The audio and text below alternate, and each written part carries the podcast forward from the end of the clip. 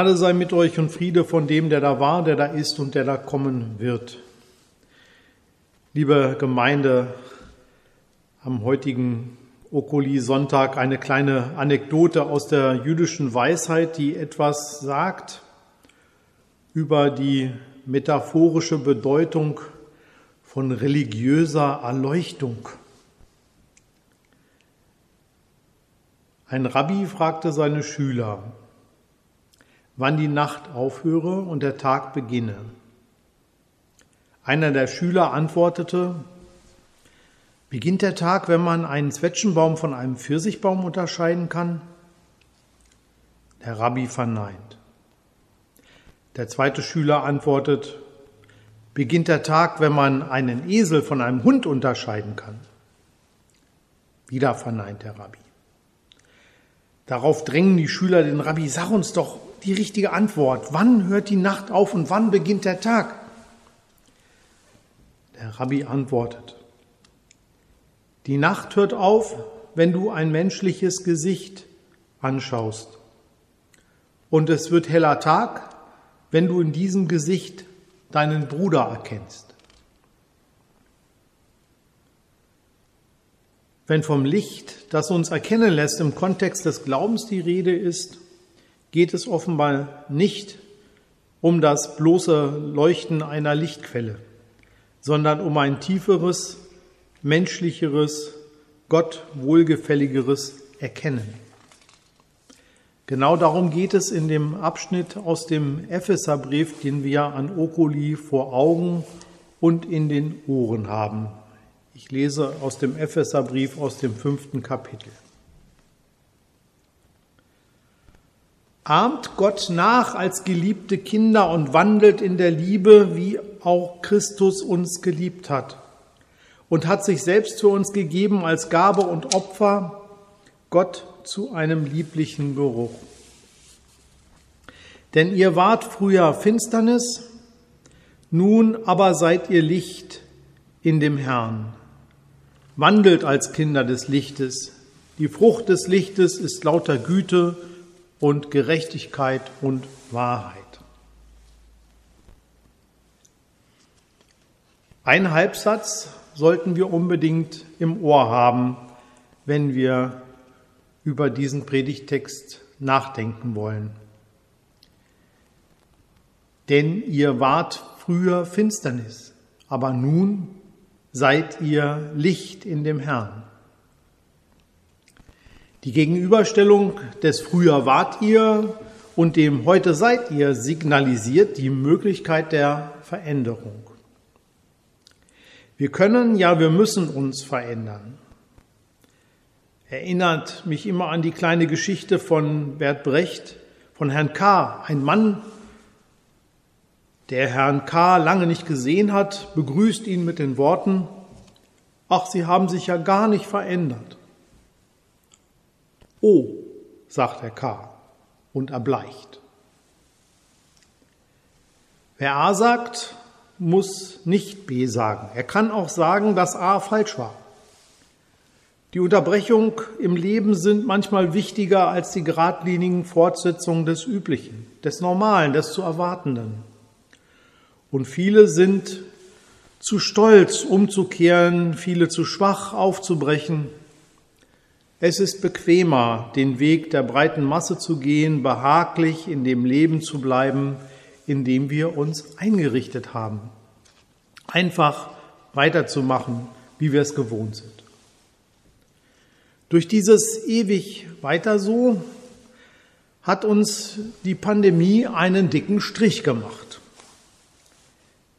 Es gibt kein weiter so und wohl auch kaum ein einfaches Zurück zum Gewohnten. Das mag ich einerseits beklagen. Wenn ich es bei Lichte besehe, fallen mir danach schnell die vielen Chancen auf, die sich mir und uns auftun.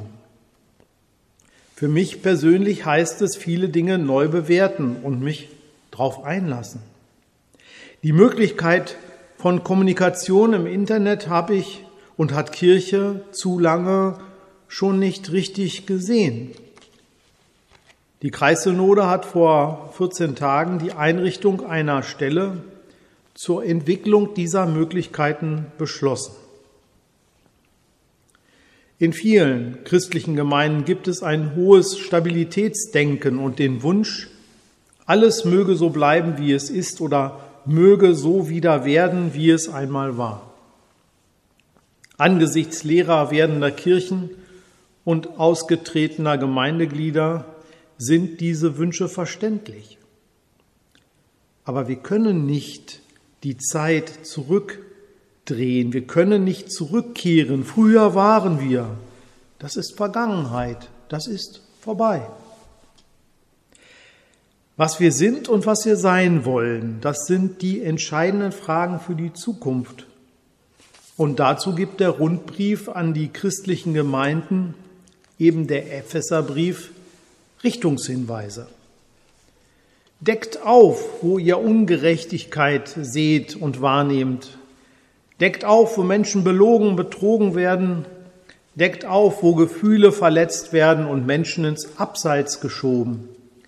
Deckt auf, wo Güte sich in Bürokratie und Starrheit verwandelt. Wahrheit und Gerechtigkeit und Güte, das sind nach dem Epheserbrief die Kennzeichen des immer neuen Weges, des Lichtweges in die Zukunft. Auch Kennzeichen für den Weg der Gemeinde und ihrer Arbeitsfelder. Wahrheit, Gerechtigkeit und Güte oder betrauter, vertrauter in den Worten des Korinther, ersten Korintherbriefes, Glaube, Liebe, Hoffnung. Das sind die Positionslichter sozusagen, die das Schiff, ja, das sich Gemeinde nennt, auf dem Weg halten soll. Licht ist eine Sache und Licht in eine Sache bringen heißt aber auch sich selbst dabei in dieses Licht stellen und nicht im Halbdunkel vor sich hin mauscheln.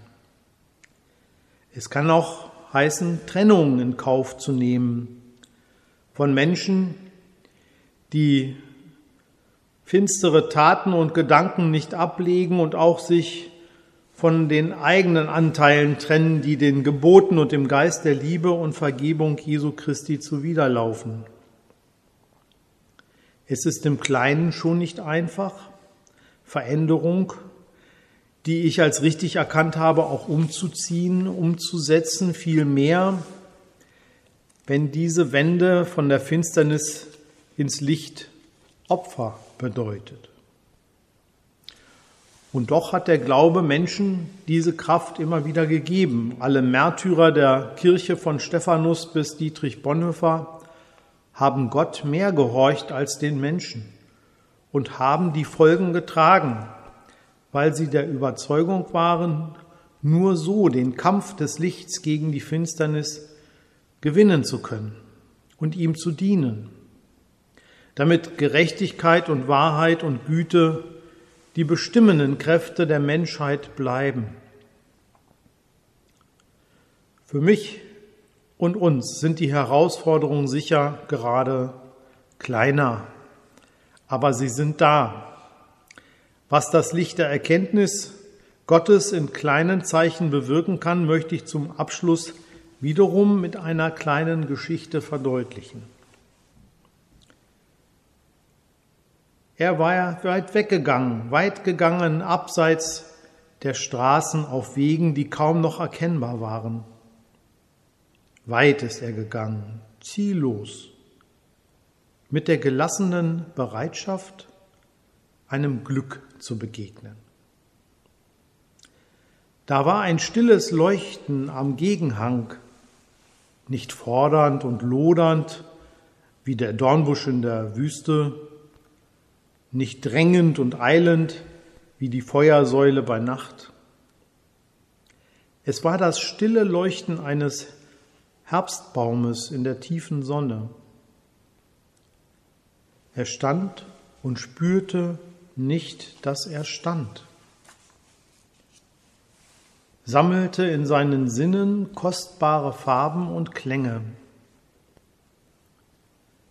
Er hat den heiligen Boden nicht betreten, kniete, wo man sonst Früchte las, schwieg wo man sonst Erntelieder sang, schloss die Augen, wo man sonst suchte.